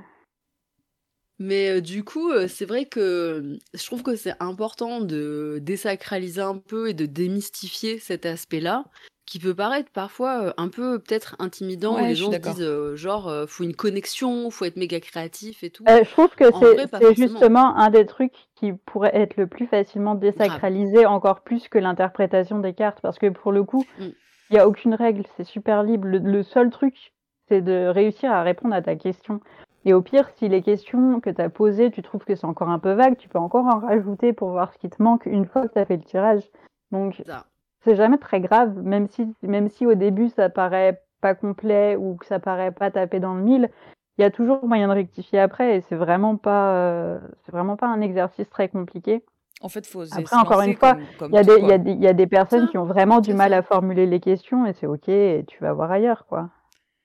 Oui, oui, non, mais complètement. Après, oui, effectivement, il y a des personnes qui ont peut-être du mal à effectivement euh, euh, formuler ou peut-être transposer leur questionnement et leurs pensées. Mais globalement, je, je trouve que c'est un exercice parfois, qui est absolument faisable. Il y a des sujets où c'est plus difficile de savoir en fait quelles questions mmh. se poser quand c'est un domaine un peu nouveau, ce genre de choses. Et dans ce cas-là, effectivement, ça peut valoir le coup euh, d'aller voir des modèles chez des personnes qui connaissent bien leur sujet. Là, je suis d'accord. Et puis de voir un petit peu comment c'est structuré, etc., pour se dire, ok, en fait, je peux faire ça, je peux faire ça, et de le refaire à sa sauce. Et il faut pas avoir peur de prendre des tirages qui existent déjà et de les remanier à votre sauce ou de changer des questions. Et en fait, au fur et à mesure, vous allez voir que ça va venir vraiment, mais tout seul, quoi. Oui, et puis surtout qu'au bout d'un moment, à force de revoir des modèles de tirage, des modèles de tirage, en plus, il y a plein de hashtags sur Instagram pour voir passer que ça. Ouais, ouais, ouais. Et au bout d'un moment, on comprend assez rapidement, parce que ça revient de façon très redondante, euh, quelles mm. sont les questions pertinentes ou non. Aussi de, de voir, euh, je pense que ce qui est important aussi, c'est de voir euh, combien de questions il faut pour répondre euh, mmh. à la problématique. Oui. De voir en fait si on a envie de faire un tirage où on va se prendre la tête sur un sujet et creuser à fond, ou plutôt un tirage, on a l'habitude de faire des tirages en 20 minutes, bah, dans ce cas c'est plutôt un tirage à trois cartes. Et euh, puis parfois, quatre questions, c'est suffisant pour une thématique. Souvent, il n'y a pas besoin d'aller creuser souvent, plus longtemps. quatre questions, c'est la moyenne. Quoi. Ouais, ouais. Il y a, parfois pas besoin d'aller plus loin parce que vous allez retrouver les mêmes informations mais remâchées différemment. Mmh. euh, et, ça peut créer en fait euh, euh, un truc assez répétitif. Alors que quatre questions bien bien formulées et pertinentes en vrai ça fait le café quoi. Donc et alors question moi, moi, je pratique pas le tarot, je, je ne tire qu'avec des oracles. Est-ce que quand vous créez un modèle de tirage, vous avez un deck en tête ou vous vous dites bah celui-là ce sera plutôt un deck qui est composé pour euh, le tarot plutôt alors Noémie oui puisque du coup tu as fait euh, quoi que non même pas en fait les modèles de tirage ah non moi pour, pour, moi à euh, partir des modèles de tirage que je fais on peut tirer avec n'importe quoi hein. ouais non en fait je repensais au modèle que tu avais fait sur bah, pour approfondir chaque chaque arcane, ah, du tarot. Mm. Mais en oui, fait, oui. Même Mais on peut répondre avec des oracles, c'est ça qui est drôle. Tout à fait. En fait, je, les, ai fait vraiment pour, pour apporter en fait des niveaux de compréhension sur les arcanes. Mais on peut vraiment répondre avec n'importe quoi, même avec des osselets, même avec n'importe quoi. Enfin, c'est pas très grave. Il faut se dire que les modèles de tirage sont pas, enfin, sont très généraux en fait, et que peu importe que vous utilisez, normalement, globalement, les modèles de tirage sont faits pour être euh, utilisé avec à peu près n'importe quel type mmh. de mancie. Mmh. Euh, et que c'est pas réservé et, en plus alors c'est déjà pas réservé soit au tarot soit aux oracles C'est pas réservé au tarot et aux oracles. C'est-à-dire que si vous tirez les runes, normalement, si un modèle de tirage il est bien Oui, foutu, vous pouvez tirer avec les runes. C'est vrai. Oui, le tout, c'est vraiment de tirer avec ce avec quoi on est à l'aise. Exactement. On peut même aussi mélanger plusieurs techniques pour même une seule question. Moi, ça m'arrive souvent de répondre avec un tarot et un oracle, par exemple. Ouais, pareil. J'ai même fait euh, de la bibliomancie sur un de tes modèles. Je sais plus lequel c'était, Ah ouais. mais c'était hyper... En fait, je voulais tester pour voir. Et, et vraiment, c'était très cool. J'ai bien kiffé l'expérience et je me suis dit, punaise, il faudrait que je le fasse plus souvent. Mais, euh, mais en fait, globalement, les modèles de tirage sont très généraux et sont faits pour euh, de la mancie de manière générale. Ouais. En fait, c'est pas dédié à un médium particulier. Et est-ce qu'un deck vous a inspiré un tirage? J'ai failli faire une, euh, une série de modèles de tirage à partir de decks. Et en fait, euh, j'ai vu que Solène l'avait fait. Donc, Ah euh, je me suis dit, je le ferai plus tard. Toujours ce, Mais, cerveau, mais oui. ce cerveau partagé, quoi. Ouais. Voilà. Il y a des decks qui forcément t'inspirent des ambiances, des moods ou des choses. Après, je...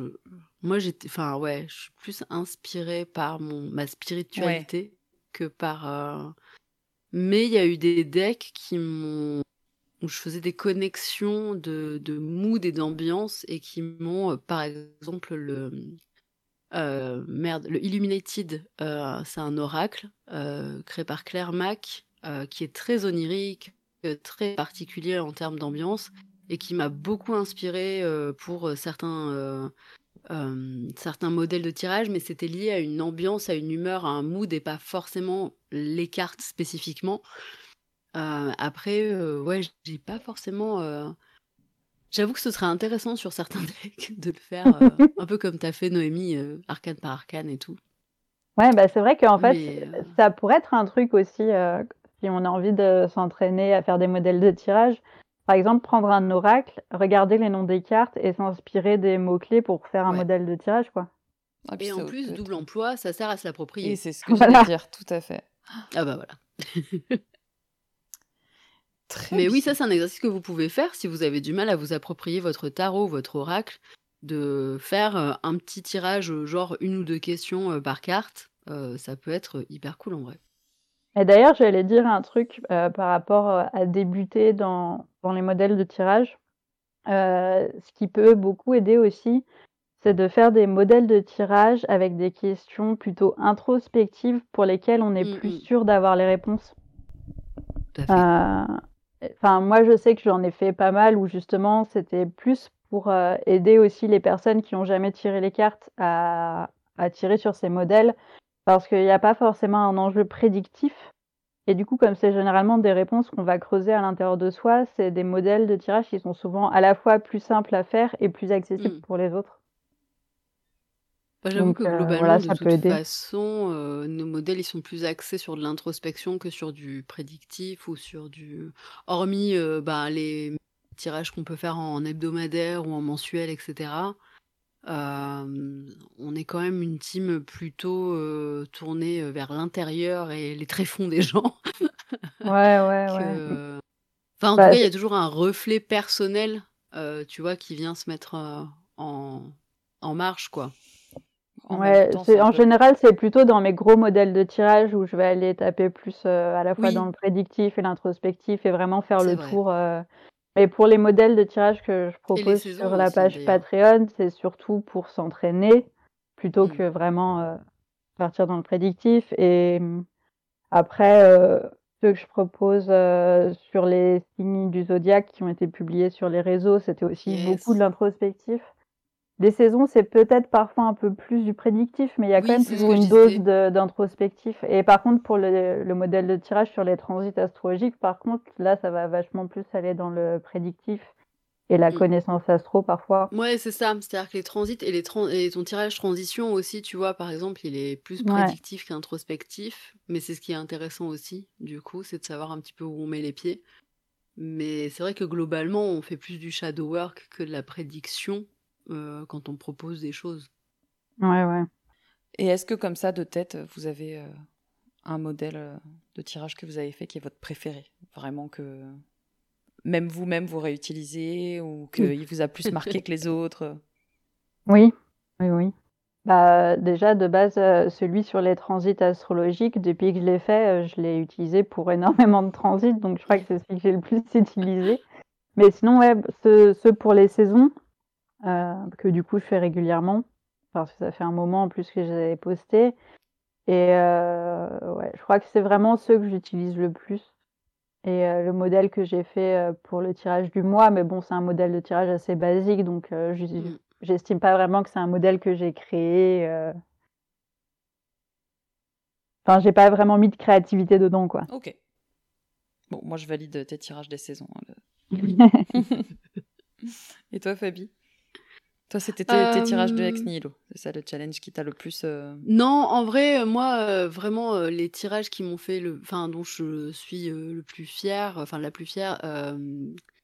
Mais en fait, je réutilise pas. Moi, j'utilise beaucoup ceux des autres, en fait. Ouais. J'avoue. Non, mais je comprends. Hein. Je, je, suis très, très admirative et fan du travail de Noémie et de Solène. Et et du coup, leur travail est hyper important dans mon cheminement personnel et tout. Donc, c'est plutôt des gens dont je vais chercher le travail. Et pour moi, c'est-à-dire que moi, je vais jamais utiliser mon travail pour moi. C'est très, très particulier. À part un modèle de tirage qui est celui pour la communication divine, que du coup le tirage de comment dire, c'est un tirage mensuel que je fais pour être un peu mettre un peu à jour ma relation avec mes divinités, savoir quels travaux je fais, etc. À part celui-là que moi j'ai créé, du coup, j'utilise rarement mon travail. j'utilise beaucoup celui de Noémie et de Solène pour le coup. Euh, mais euh, par contre, j'avoue que je suis très très fière d'avoir pu sortir des séries mythologiques euh, et d'avoir fait des tirages sur des séries mythologiques. J'ai fait sur les créatures mythologiques, j'ai fait sur Troie, sur la guerre de Troie. Ex Nihilo, pareil. Ex Nihilo, ça a été, je pense, mon plus gros travail. parce qu'il y a 17 modèles de tirage et que du coup c'était un challenge sur un mois euh, donc ça a été un très très gros boulot pour moi de le faire. Mais du coup, toutes ces séries-là que j'ai pu faire, c'est vraiment des trucs dont je suis super fière parce que je suis hyper passionnée par toutes ces histoires-là. Et en fait, d'amener les gens à travers des tirages dans ces histoires, c'est un truc voilà, qui m'a bien bien fait kiffer. Ah, c'est vrai qu'ils sont, ils étaient incroyables les tirages que tu as fait autour de la, mythologie des divinités. Après, c'est vrai que c'est des tirages qui sont tellement, euh, qui sont tellement denses, qui sont tellement profonds, qui remuent tellement Il y avait des modèles qui étaient durs. Hein, c'est pas des choses que tu vas, c'est pas des tirages que tu vas refaire a priori. C'est ça. Ou alors, euh, il y en a, tu les referais jamais. non, mais tu vois, même, enfin, même moi, les tirages que je fais, il y en a plein, je les fais une fois et puis c'est fini, quoi. Mmh c'est des, des, tirages qui sont assez spécifiques, donc à moins de retomber sur euh, une thématique qui rappelle ça, c'est des tirages qu'on va faire une seule fois. Alors que les tirages que tu proposais, par exemple, euh, de façon hebdomadaire pour les tirages, c'est des tirages qui sont assez simples à ressortir régulièrement. Oui, oui, complètement, ouais. Et c'est pareil pour moi. Moi, il y a plein de tirages que je vais pas, j'ai aucune raison de les refaire plusieurs fois, à part si vraiment je me dis, ah tiens, cette thématique, en ce moment, elle me travaille. Mais du coup, à part les, tirages saisonniers ou euh, qui sont vraiment assez euh, génériques, oui, je peux les refaire, mais. Euh, bah, J'avoue qu'en fait, bah, après, il y a un truc un peu, un peu double tranchant. C'est que quand on part sur des challenges, par exemple, en général, nous, on fait aussi les tirages, déjà pour bah, montrer un peu aux gens la structure et pourquoi on a fait ce tirage-là, etc et aussi pour lancer un peu la machine et se dire ok bon bah la personne qui a fait le modèle de tirage elle fait aussi son tirage donc je vais le faire aussi etc et j'avoue que des fois tu sais tu t'écris des trucs et toi quand tu les fais tu fais ah ouais, ça fait mal en fait. Ouais il y a, y a, des fois où tu te dis que tu vas donner l'exemple pour montrer en fait. Les tirages et puis c'est tellement c'est tellement intime et tout et tu te dis Ok, bon. Mais tu peux pas reculer, t'as dit que tu le faisais, tu es en train Alors, de filmer, tu fais ok, Autant quand on fait des, tirages pour une petite communauté Patreon, bon, à la limite, on parle déjà souvent sur le Discord, ça va. Oui, Et quand c'est des tirages que tu vas poster sur Instagram, ah ouais, ma mamie, quoi. le bon gros dossier comme ça. Bon, après, il euh, n'y a pas tout le monde qui lit les tirages euh, personnels comme ça. En général, c'est pas euh, ce qui passionne le plus les gens. Mais bon. Mais du coup, c'est vrai que c'est la seule fois où j'ai dû faire mes propres modèles, enfin mes propres tirages, c'est quand on faisait des challenges et que du coup, bah, tu donnes le, tu, tu, tu commences, enfin, ouais, c'est ça, c'est tu, tu passes en premier histoire de dire, regardez, je m'en sors, j'ai pas envie de pleurer à la fin de la vidéo, tout va Je, je, je m'expose, donc vous pouvez le faire, comme ça on est tous à la même longueur d'onde et puis voilà. Voilà, on est sur un pied d'égalité. Moi aussi, j'ai pris ma dose. Mais, euh, mais sinon, oui, j'avoue, euh, moi, je me sers pas de mes propres modèles. Euh. Après, je me crée des modèles perso quand j'ai un besoin, une thématique, etc. mais les modèles que je propose en public, en général, je les prends pas pour moi et je prends plutôt le travail de Solène et Noémie. Très bien. Eh ben, je pense que ça a déjà donner quelques bases aux personnes qui se posaient des questions. J'espère que mm. ça motivera des gens à, tester, de faire leur propre tirage. Euh, un truc, alors dont on a parlé pour d'autres sujets, mais euh, qui est aussi valable euh, clairement pour ça, c'est de prendre des notes. puisque moi je suis team, je prends jamais de notes et puis après je regrette toujours en disant putain mais j'ai pas noté ça et j'ai pas noté ce tirage et noter. Un carnet, un stylo et on s'en fout si c'est beau, vous notez, c'est tout ce que même, même, même l'application de notes sur le téléphone ou un dictaphone, n'importe quoi, mais vraiment, on regrette toujours de ne pas avoir noté un tirage. même, même un tirage à la con. Hein. Et pareil pour les idées, du coup, si vous vous dites, bah ça c'est cool, je, me, je, ferais bien un tirage avec cette question, mais que vous êtes ah dans le métro ou dans le bus ou machin, bah voilà, utilisez la fonction note de votre téléphone. Notez ah votre petite question, quitte à la, quitte à la remanier, quitte à la, ah oui, bah, c'est une personne qui a perdu plein de modèles de tirage comme ça qui vous le confirme. Euh, de... je, reconfirme par-dessus. Ah ouais. C'est pareil, moi si je note pas, je suis sûre d'oublier, même si je me dis je vais pas oublier parce que c'est tellement génial et en fait. Ah, ouais, mais pareil. des fois je me dis oh, ah ouais putain cette question elle est trop bien et tout, je vais m'en souvenir toute la journée. Tu parles. Tu parles. Donc voilà, n'oubliez pas les petites notes. Euh, on profite d'avoir Noémie avec nous pour rappeler qu'elle a, elle a remis, euh, enfin, elle a refait imprimer quelques exemplaires de ces deux decks qui sont incroyables, euh, le tarot de la fortune et son oracle 3-9. Est-ce que tu veux nous en parler un petit peu? Comment on les commande? Comment on les voit? Où est-ce que tu en parles? Déjà, comment on les voit? Euh, Du coup, sur mon site, j'ai disquartz.com, on mettra le lien. Oui. J'ai des fiches descriptives pour les deux avec toutes les photos des cartes, des boîtiers, etc. Et en plus, maintenant, j'ai fait des vidéos YouTube. On peut les voir en vidéo, j'explique un petit peu. Elles sont pas très longues, donc euh, ça décourage pas trop. Et pour les personnes qui veulent encore du plus rapide, j'ai fait des réels sur Instagram où on les voit très rapidement, avec toutes les cartes à chaque fois, un peu du livret. Donc euh, voilà, on peut les voir à la fois sur les réseaux où j'ai fait des guides dédiés pour rassembler toutes, mm. euh, toutes les publications, et sur mon site, et sur YouTube. Donc on peut les voir vraiment partout. Et là, euh, j'en suis à la troisième impression du tarot de la fortune, à la deuxième impression de l'oracle 3.9. Et à l'époque où on enregistre, j'ai euh, une vingtaine d'exemplaires du tarot de la fortune et 30 exemplaires de l'oracle 3.9. Ok. Donc ça, c'est pour les infos techniques. Du coup, est-ce que tu peux, je, t'embête peut-être, c'était pas prévu, mais euh, pourquoi pas. Euh, tu peux nous parler rapidos. Euh, du coup, le tarot de la fortune, c'est une réécriture à ta sauce. Alors, le tarot de la fortune, à la base, je l'avais conçu comme un tarot de Marseille, vraiment tout à la base. Donc, c'est-à-dire que j'ai commencé l'idée fin 2014, où j'avais fait une exposition collective d'artistes euh, et j'avais décidé de dessiner les arcanes du tarot parce que c'était devenu un peu une, euh, fascination du moment, parce que j'avais euh, deux personnes dans mon entourage qui tiraient le tarot et moi je connaissais pas du tout avant. Et en fait, je me suis dit, c'est la bonne occasion en fait d'apprendre en faisant. Donc, pour faire les cartes, j'ai lu des bouquins sur la symbolique, les couleurs, etc. Et j'ai commencé à faire les arcanes majeures que j'avais exposées.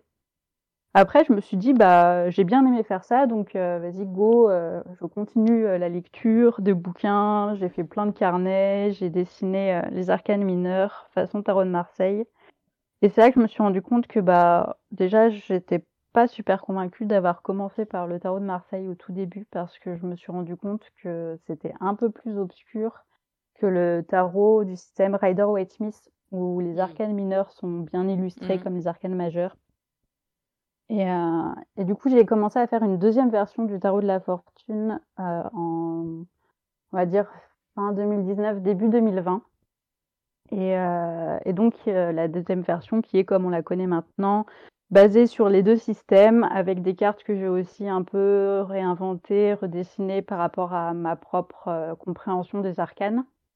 Parce que ça faisait déjà plusieurs années du coup que j'étudiais le tarot. Il y a des choses où j'étais pas forcément en totale symbiose avec euh, l'imagerie. Et je me suis dit, allez, pourquoi pas. J'avoue que c'était un peu intimidant parce que je me suis dit, je suis qui pour euh, réinventer certains trucs du tarot euh, Surtout que j'ai mis des, euh, associations astrologiques sur les arcanes majeures et je me suis dit, ok, en plus je bouscule ça, ok. Mais quand même, trois ans après, même s'il y a certaines choses que j'aurais changé dessus, je suis assez contente du résultat. Et euh, en fait, ce que je voulais surtout, c'est faire un tarot qui soit très accessible, euh, même aux personnes qui n'ont jamais tiré le tarot, parce que bah, moi, j'ai un peu galéré en fait au début. Euh, il a fallu que j'étudie, que je creuse le sujet. Bon, mmh. après, je suis comme ça un peu sur tout, voilà. Mais ce c'est pas quelque chose qui m'est venu naturellement de lire le tarot, d'avoir beaucoup d'intuition, etc. Donc j'ai fait aussi un, un bon livret un bon livret de 108 pages. Le euh, meilleur, le meilleur livret. Désolée de le redire, je saoule tout le monde tous les mois sur ce podcast, mais je le redis encore. Là, si vous commandez le tarot de la fortune sur le site de Noémie, le livret est avec le deck et vous avez le meilleur livret sur le tarot de l'univers. Voilà. Bah, comme j'ai dit, j'ai fait plusieurs carnets euh, au fil de mes lectures sur le tarot. Et ensuite, j'ai rajouté aussi un peu de mes propres interprétations au fil de ma pratique. Et c'était très important pour moi de faire un bon livret parce qu'en général, euh, je sais pas, la plupart des livrets de tarot, je trouve que ça peut être un peu frustrant quand il n'y a pas assez d'informations ou quand c'est des trucs très génériques qui n'expliquent mmh pas forcément euh, la symbolique du tarot en lui-même. Euh, ça m'arrivait avec des tarots où j'avais trop envie de savoir le pourquoi du comment de l'image et tout. Et en fait, c'est pas expliqué dedans. Et euh, c'est pour ça aussi que j'ai mis une description visuelle de chaque carte. J'ai mis des mots-clés, euh, j'ai mis des interprétations positives et négatives. Et j'ai vraiment rempli les pages au maximum pour que ce soit pas trop petit et toujours lisible, mais quand même condensé. Donc ouais, c'était important pour moi de, ah ben, de vraiment rendre ça euh, facile en fait. Il est, euh, il est hyper complet, c'est-à-dire que pour chaque carte, vous avez déjà l'image de la carte, euh, le nom de la carte, une, des mots-clés, des phrases qui sont quand même hyper aidantes, je trouve. Après, il y a toute une série de mots-clés, la description de la carte, aspect positif, aspect négatif. Clairement, non, mais. Et aussi dans les, dans les aspects positifs et dans les aspects négatifs, j'ai essayé un peu de catégoriser différents domaines pour, pour, répondre justement à plusieurs situations. Et en fait, dans mes notes initiales, j'avais vraiment séparé plus les différents domaines. Et bon, là, c'était pas possible pour une question de place parce que sinon, il aurait fait, je sais pas, 500 pages. Mais euh, c'était important d'avoir des exemples un peu concrets selon les différentes situations. Donc, non, euh, voilà. vraiment, euh, voilà. Donc, enfin, moi, je, je, déjà, bon, le tarot est magnifique. c'est un de mes tarots préférés, clairement.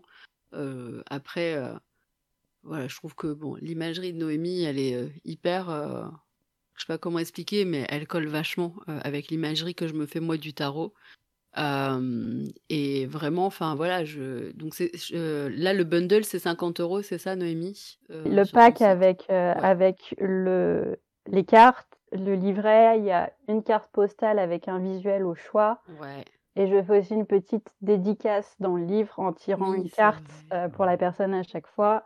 Et j'ai une fiche de mots-clés euh, c'est les mêmes qu'il y a dans le bouquin, mais c'est pour avoir des fiches euh, un peu anti-sèches quoi, pour les personnes qui ouais, et qui ont besoin d'aller rapidement aller voir euh, du coup une carte, vous n'avez pas besoin d'avoir tout le tout le laïus, mais que vous voulez juste vous recaler sur les mots clés, c'est hyper pratique. et d'ailleurs le, le livret et les et les fiches de mots-clés sont tous les deux disponibles en version numérique à part du tarot. Et même si ça a été fait pour le tarot de la fortune, ça reste quelque chose d'assez générique qui peut fonctionner pour oui, oui. Ah bah, complètement, de tarot. Enfin, moi, c'est ce que je dis à chaque fois, le livret, moi, je le conseille aux gens qui, euh, qu'ils aient ton tarot ou pas, qui débutent dans le tarot ou pas, c'est un livret vraiment que je conseille à tout le monde euh, de se procurer parce que euh, vraiment, mais c'est un des meilleurs que j'ai entre les mains et voilà quoi. Après voilà, pour 50 euros, vous avez un joli deck, un livret génial, une jolie carte postale qui est quand même voilà. mais vous avez quand même un chouette truc et vous soutenez quelqu'un d'indépendant, c'est quand même et en plus francophone, donc voilà, c'est hyper important. Après, je trouve que c'est bizarre parce que c'est la première fois que je fais un projet imprimé, euh, vendu autant et pas juste confidentiel et mmh sur plusieurs années. Et c'est vrai qu'il y a des fois où je me dis: «Ah, j'aurais peut-être dû faire ça comme ça» ou aller un peu plus loin dans la démarche etc.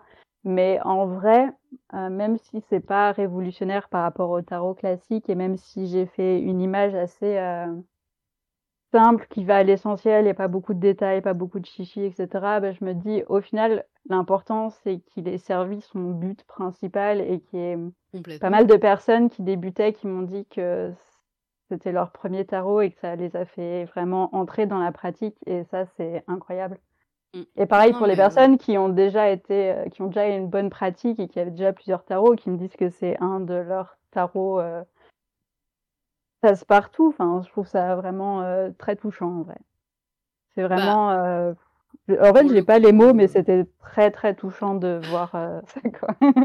Non mais c'est assez rigolo parce que moi, des fois, bah, j'ai des amis et ma famille qui me demandent de tirer les cartes et quand ils sont à la maison, j'ouvre mon petit coffre et je leur demande de choisir régulièrement, c'est le tarot de la fortune qui sort, quoi. Et, euh, et 3-9, euh, parce que les couleurs, parce que l'imagerie, parce que il est simple, effectivement, comme tu dis, mais en fait, il va droit au but.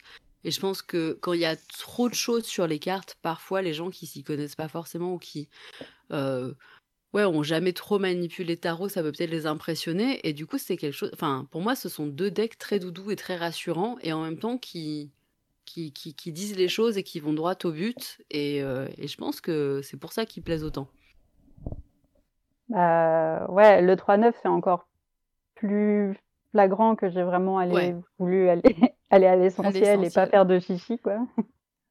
Ouais, mais en même temps, c'est exactement pour ça qu'on l'aime, je pense. bah, En fait, c'est pour ça, du coup, l'oracle 3-9, la raison pour laquelle je l'ai créé, c'est parce que j'avais besoin d'un oracle euh, qui répondent vraiment, genre, euh, un peu comme un pendule, genre oui, ouais, non, c'est exactement comme ça que je le vois, en fait. genre, maintenant, plus tard, c'est plus le moment, ou des trucs comme ça, où vraiment, genre, il n'y a pas à se torturer le cerveau, et il faut vraiment parler comme un enfant de 5 ans, quoi.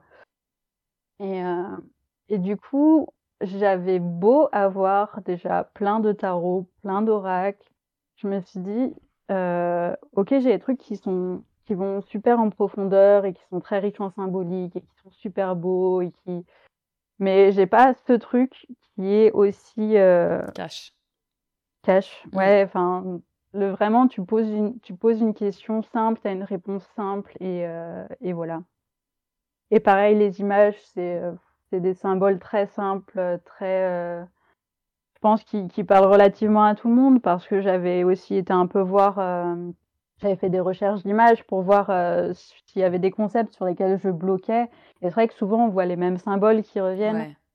Et, euh, et, du coup, je pense que c'est ça qui fait que ça marche bien, c'est que peu importe, le, peu importe la pratique, si on, si on a déjà tiré ou non, peu importe le type de tirage, peu importe euh, ce qu'on aime bien comme, comme type d'esthétique ou quoi, c'est quelque chose d'assez sais pas comment dire ça, générique, euh, qui peut parler à tout le monde, quoi. Il est, il est... moi, ce que... vas-y, pardon, Alexandre. Non, il est, il est facile euh, d'accès. En même temps, euh, ton imagerie et les couleurs que tu as utilisées font que il est doux malgré le fait que justement il peut être très cash. Moi, alors, tu vois, je je le je l'assimile presque au Béline en fait dans ma pratique. C'est les deux c'est vrai qu'ils ont un peu la même fonction ouais. j'ai pas le Béline mais si ça se trouve j'aurais eu le Béline j'aurais peut-être pas eu l'Oracle 3.9 je sais pas. Bah le Béline tu fais Béline il est méchant l'Oracle 3.9 il est plus gentil exactement ça. Le ah, Béline c'est vraiment euh, je sais que quand je le sors le Béline c'est tu vois ton caca bah sens-le vas-y. exactement ça. et en fait le tien il a un petit peu cette vibe là dans la façon dont il s'exprime mais euh, le fait qu'il ait des couleurs qui sont douces, que les messages, enfin que les, dessins soient, soient, soient légers finalement, c'est pas trop surchargé. Et que les cartes soient très douces. Les cartes, oui, ah les cartes sont très douces. Euh, voilà, il fait que on, on, le prend euh, pour euh, pour un, deck qui, qui qui fait pas trop mal, un petit peu, mais pas trop. Mais euh, bah, je l'ai quand même conçu avec des cartes qui sont quand même euh, très euh, pas binaires, mais il y a des cartes où c'est clairement oui, des cartes c'est clairement non quoi. Mmh, mmh. Et d'ailleurs, c'est très drôle parce que quand on pose des questions et qu'on tombe là-dessus, on dit ok, c'est bon, il n'y a pas besoin de Ah oui, si on, si on, tombe sur le oui ou le non, c'est clair. Ouais, ouais. mais moi, ce que je trouve intéressant dans comment tu l'as construit, c'est que Selon aussi la thématique qu'on veut aborder, moi, ce que j'aime bien faire, par exemple, il y a des structures euh, réponse directe, des structures euh, sur l'ancrage, sur le système euh, solaire, par exemple. il y a communication et relations. Et en fait, selon le sujet abordé, on peut. Moi, ce que j'aime bien faire, des fois, c'est j'enlève des cartes. Et du coup, je me focus que sur, par exemple, les cartes qui vont toucher le domaine.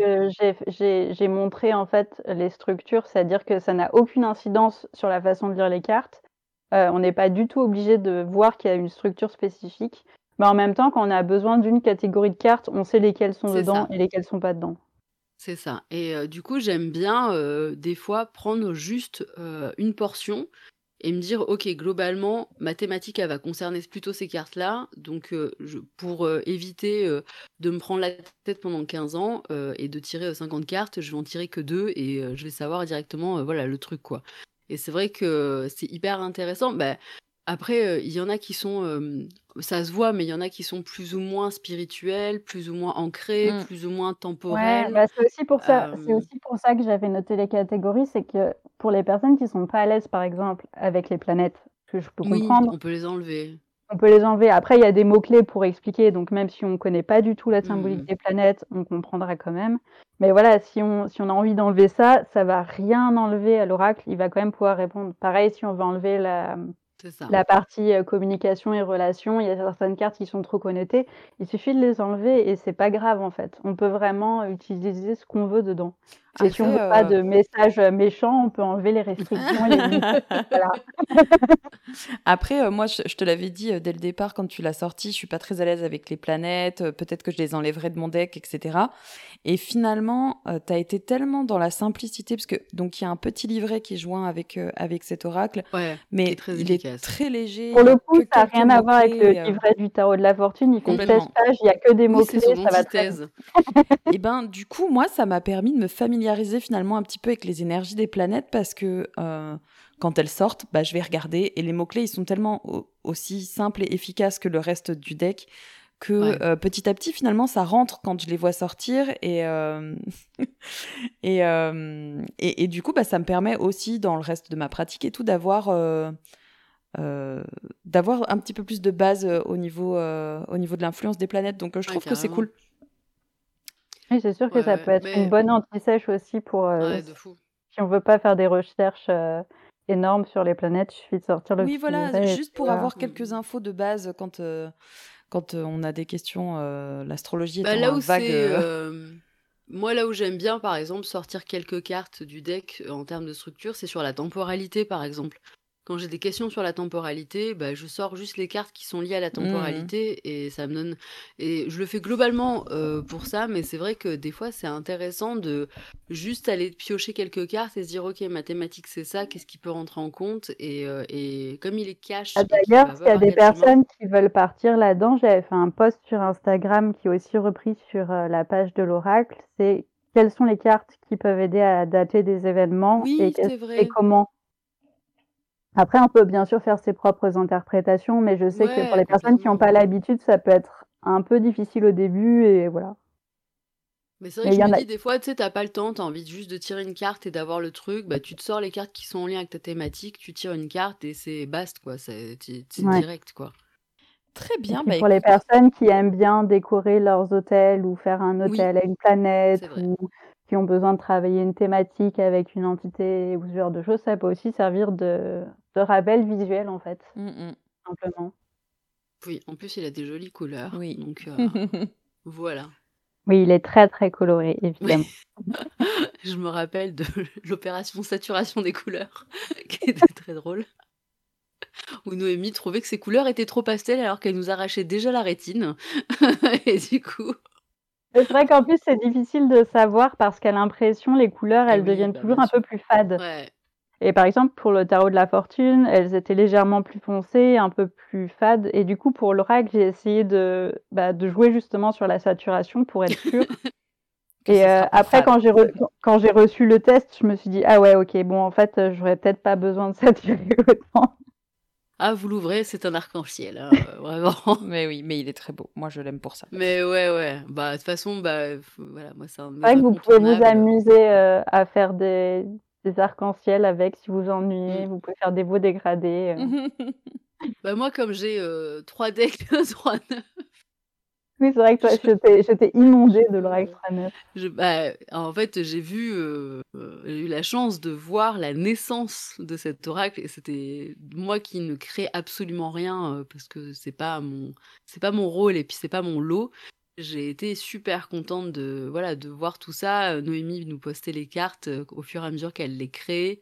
Et du coup, on donnait notre avis, etc. C'était hyper intéressant comme expérience et je suis d'autant plus attachée à ce deck que je l'ai vu bah, naître de toi. Et du coup, j'avoue, c'est un, peu, c'est un peu mon petit bébé préféré. Et oui, du coup, j'ai la version test, la version test 2. Donc, ouais, ouais. C'est vrai que j'ai trouvé ça très chouette d'avoir pu vous le montrer dans les coulisses et d'avoir pu je sais pas, avoir un avis extérieur, voir si ça marche pas que pour moi, si les symboles sont pas juste dans ma tête, etc. Et, euh, et même juste. C'était une euh, expérience super cool. Alors, des fois, on recevait des messages à 2h du matin avec quatre cartes. Il faut, il, faut, savoir que cet oracle a globalement été créé de minuit à 2h du matin pendant plusieurs nuits d'affilée. Euh, et ouais, je sais pas, c'était vraiment son horaire parce qu'en fait, j'ai eu l'idée de cet oracle à 2h du matin. J'ai commencé à noter tous les noms des cartes comme ça parce que je me suis dit si je m'endors là-dessus, c'est oublié. Je me rappelle de ça. et heureusement que je l'ai fait. C'est pour ça, notez vos idées. Et, euh, et, ouais, en fait, ça a été vraiment un oracle. J'ai eu l'inspiration à chaque fois la, la, nuit quand je suis mm. posée et j'ai c'est venu comme ça et il m'a vraiment pris tellement peu de temps par rapport au tarot de la fortune que j'ai remâché, remâché, remâché pendant des années. Et là, je sais plus, en deux mois, je crois. Enfin, c'était. Ouais, ouais, ouais lu. Mais c'était si cool de voir, enfin, moi qui suis vraiment pas quelqu'un de créatif et qui suis pas dans le truc du tout, de voir en fait comment le process se mettait en place pour Noémie et tout. Enfin, c'était tellement cool de, de le Mais surtout, il faut, le dire quand même, c'est grâce à vous, à toi, à Nix et à Azur que je me suis dit, ok, euh, je vais pas juste le garder pour moi, je vais pas juste le garder pour vous, je vais pas juste le garder de façon confidentielle et je lance tel quel, je me prends pas plus la tête à faire autrement ou retravailler les trucs. tellement fan du deck. Mais vraiment, je pense que... je pense que vous avez été un énorme moteur au lancement de l'Oracle 3.9 et à ce qu'il soit lancé aussi rapidement en fait. Ouais, mais c'est vrai que bah on a été tellement enthousiasmés et enfin on l'a utilisé assez rapidement aussi parce que bah Noémie a sorti les cartes assez vite en fait. Enfin clairement c'était un truc euh, on aurait dit une transe toutes les nuits. et, du coup, on a eu la version un peu cartonnée, enfin le prototype assez ouais, j'avais, dans les mains. J'avais, acheté des, fiches cartonnées, j'avais acheté des, encres pour mon imprimante et hop. Euh, et du coup, euh, découpé et fait les coins. Vrai, il n'y avait pas les planètes à l'époque, du coup. Non, il n'y avait pas encore Elles ont été rajoutées après. Et du coup, on avait la version prototype. Et avec Solène, c'est vrai que ben, c'est vite devenu. Euh, enfin, moi, c'était mon incontournable. Je tirais. Et alors, euh, c'était terrible parce qu'en plus, du coup, je pouvais pas tirer les cartes aux gens avec. et pourtant, j'arrêtais pas de tirer avec. Mais je crois qu'au final, je vous avez dit, allez-y, tirez avec le prototype à partir du moment où il va peut-être sortir. puisse voir ce que ça donnait sur l'extérieur. Euh, et en fait, euh, ben, dès que ça a été plus ou moins concret pour Noémie, on a dit non, mais en fait, il faut que les gens l'aient parce que vraiment, il est trop cool, quoi. Et, en fait, ça s'est fait très rapidement et on a été tellement. Enfin, moi, j'avoue, j'ai été hyper heureuse de le voir sortir, de, de voir à quel point les gens étaient enthousiasmés et tout. Enfin, ça, ça c'était trop bien. Ce qui me faisait un peu peur au début, c'est que ça fasse un peu trop sujet de niche pour les gens et que et que et de pas insister sur le fait que en fait, euh, même s'il y a des cartes qui sont assez connotées, soit on peut les enlever, soit on se rend compte mmh. que ça peut carrément coller avec des tirages du quotidien et qui sont pas forcément liés à des trucs spirituels ou quoi. Et, euh, et la plupart des gens qui l'utilisent maintenant, en fait, l'utilisent euh, comme un, comme un oracle à répondre à tout, quoi. Enfin, qui fait complètement café comme bah, il est très, euh, mais il est hyper versatile en vrai. Hein. C'est vrai que c'est pas parce qu'il a certaines cartes qui sont connotées que en fait. Et au final, moi, je l'ai vite utilisé pour tout, en fait. Mmh. il a été créé pour un usage particulier, mais je l'ai enfin, je l'ai plus utilisé pour tout et n'importe quoi. Ouais. Non, non, mais oui, il est. Euh, voilà. Donc, foncez euh, pour ce petit oracle euh, qu'on adore. C'est notre chouchou. il est à 33 euros, c'est ça, Noémie, sur en commande? Donc, donc voilà. Vous l'avez avec sa petite boîte qui est tout aussi jolie et tout aussi colorée et tout aussi saturée pour vos rétines. et le petit livret que Alexandra effectivement a bien fait de, de, mettre en avant, qui est efficace, simple, qui vous laisse toute la place aussi à vos interprétations, à vos ressentis. Donc ça c'est hyper important. Et, euh, et c'est un oracle vraiment... Euh, voilà, je, c'est mon chouchou de toute façon, donc, euh, donc voilà, quand il voudra bien sortir d'hibernation et revenir travailler avec moi, euh, je, le reprends. Mais, euh, mais ouais, c'est moi, il m'a pas quitté. Enfin, depuis que Noémie l'a sorti, il est tout le temps sur mon bureau, donc c'est dire. Donc, donc voilà. Et eh ben, merci beaucoup Noémie parce que c'était grave cool cet épisode. Ouais. Bah, merci à vous surtout pour l'invitation parce que c'était très chouette. Ouais, depuis le temps, en fait. Euh, je, sais pas pourquoi on n'avait pas fait hein. ça avant. on va, on mettra en story euh, autant ton, ton profil que les liens de tes vidéos YouTube. Comme ça, ça permettra aux gens qui veulent aller voir euh, sur YouTube tes decks et puis, et puis de retrouver tout ça sur ton site pour les intéresser. Je vous rappelle du coup la petite Fin de stock euh, chez les Trois Coupes aussi. N'hésitez pas à aller euh, faire vos réserves de thé. Et puis, euh, n'hésitez pas à aller acheter un petit coup d'œil sur la boutique Chaudron et compagnie, puisque comme, bah oui. comme tous les artisans en ce moment, j'en chie ma race. non, mais bon, on le répète jamais assez, mais voilà, là, on reçoit Noémie qui est indépendante. Enfin, c'est important de, de, de, faire vivre ben, les gens qui ont des, petits, des petites entreprises autour de vous, qui sont auto-entrepreneurs, euh, qui tentent des trucs, qui essayent de sortir un peu euh, ben, de ce qui se fait en termes de masse. Et clairement, bah, là, vous avez euh, deux personnes quand même entre Alexandra et Noémie qui font leur truc, qui ont une direction bien unique et bien, bien à. Et du coup, voilà, c'est toujours très venir comme ça, des gens qui ont leur propre vision, qui apportent des choses nouvelles et, qui, qui essayent des choses surtout et qui tentent des trucs, c'est hyper important. Donc, euh, donc voilà, c'est toujours mieux de soutenir les gens comme ça que euh, d'aller euh, sur Amazon, par exemple. Et puis nous, on se retrouve le mois prochain. Oui. Avec de nouveaux livres et de nouveaux sujets. Tout à fait. Merci beaucoup, Fabiola. Mais merci à vous. C'est un plaisir de te retrouver. oui, tout à fait. Merci encore, Nono. Et puis. Oui. Merci à vous. À très bientôt tout le monde. À bientôt. Ciao.